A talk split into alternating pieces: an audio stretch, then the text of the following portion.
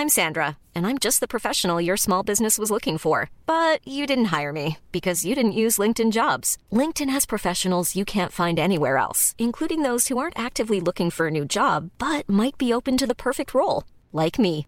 In a given month, over 70% of LinkedIn users don't visit other leading job sites. So if you're not looking on LinkedIn, you'll miss out on great candidates like Sandra. Start hiring professionals like a professional. Post your free job on linkedin.com/people today. Entro en contacto con Miguel Ruiz Cabañas, ex embajador y profesor de Relaciones Internacionales del TEC de Monterrey. Eh, embajador, me da mucho gusto saludarlo. Gracias por estar con nosotros aquí en el Heraldo Radio. Muy buenas tardes. Muy buenas tardes, gracias por la invitación para estar con usted y su auditorio. Los temas, eh, que sobre todo lo que es migración, lo que es eh, las condiciones sustentables de la generación de energía eléctrica para los siguientes años, son de los más fuertes para ambos mandatarios. Pero tomando en cuenta la forma de pensar, la agenda política e ideología del presidente mexicano, ¿tendrá efecto, surtirá resultado esta cumbre de líderes de América del Norte? ¿Usted cómo lo ve, embajador? Mire, yo creo que desde luego está ya eh, hay resultados. De hecho, yo, yo diría que el, eh, Estados Unidos, el presidente Biden ya obtuvo algo que para ellos es muy importante, incluso antes de llegar a México, porque logró comprometer al gobierno de México en que México aceptará a 30 mil migrantes de algunos países de América Latina en nuestro territorio. Digo, es un número muy significativo, 30 mil personas al mes.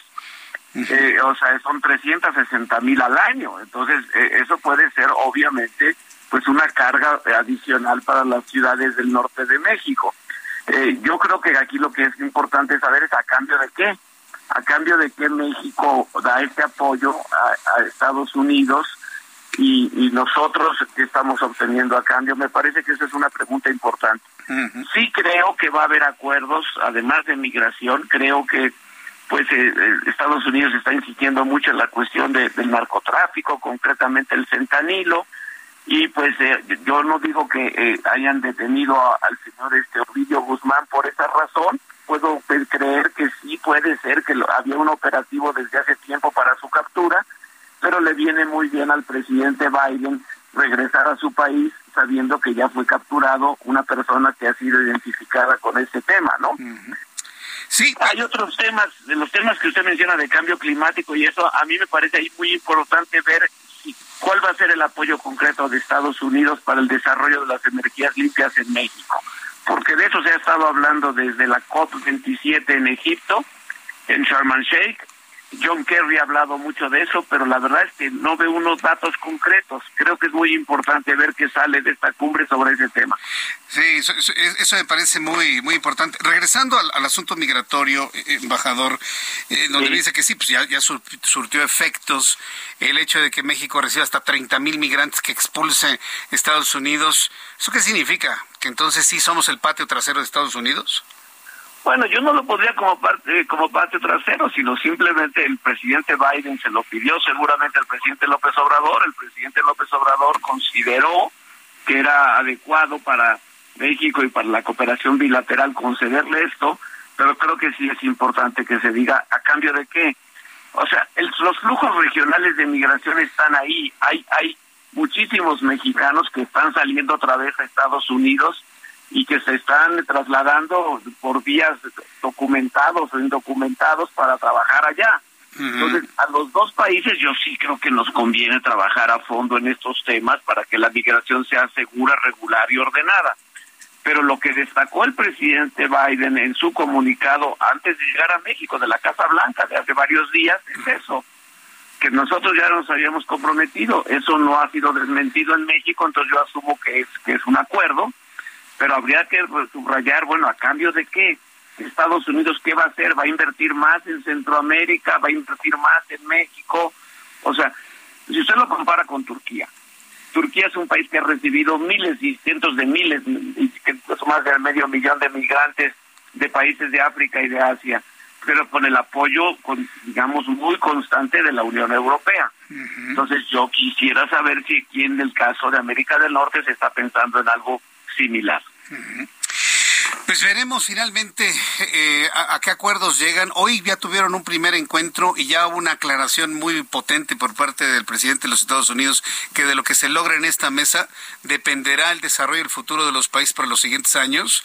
Se lo dejó completamente en claro hace unos instantes el presidente estadounidense y eso que todavía no tienen su reunión privada el día de mañana y luego la, la trilateral.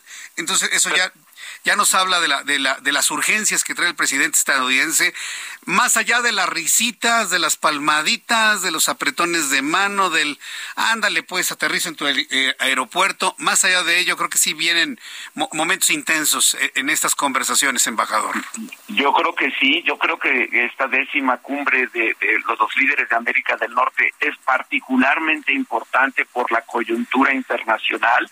Hay reacomodos en la economía global, eh, de, separación entre China y Estados Unidos, cosas de las cuales la región de América del Norte, pero específicamente México, nos podríamos beneficiar muchísimo. Pero obviamente para eso hay que trabajar en el concepto de una América del Norte más integrada, eh, que no solo es económicamente más integrada, sino que tiene valores similares, valores a favor de la democracia, los derechos humanos, el Estado de Derecho, porque no es posible ir creando una, una región integrada sin que los países se comprometan con valores comunes. Yo creo que eso es central. A mí me parece absolutamente central y ojalá que las promesas que se ven en el horizonte se lleguen a concretar con una América del Norte más integrada. Ojalá, ojalá y bueno, sabemos que las condiciones actuales de la política son complejas, pero a mí me queda claro que este, este, estos encuentros y los acuerdos que se logren tienen que ser de, gran visión hacia adelante, muchos años hacia adelante. Pues yo le quiero agradecer mucho, embajador, que me haya tomado esta comunicación aquí en el Heraldo, que nos haya dado esta ayuda con este análisis de las cosas.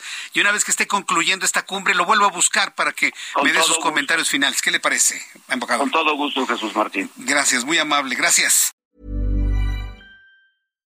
Flexibility is great. That's why there's yoga. Flexibility for your insurance coverage is great too. That's why there's United Healthcare Insurance Plans. Underwritten by Golden Rule Insurance Company, United Healthcare Insurance Plans offer flexible, budget friendly coverage for medical, vision, dental, and more. One of these plans may be right for you if you're, say, between jobs, coming off your parents' plan, turning a side hustle into a full hustle, or even missed open enrollment. Want more flexibility? Find out more about United Healthcare Insurance Plans at uh1.com.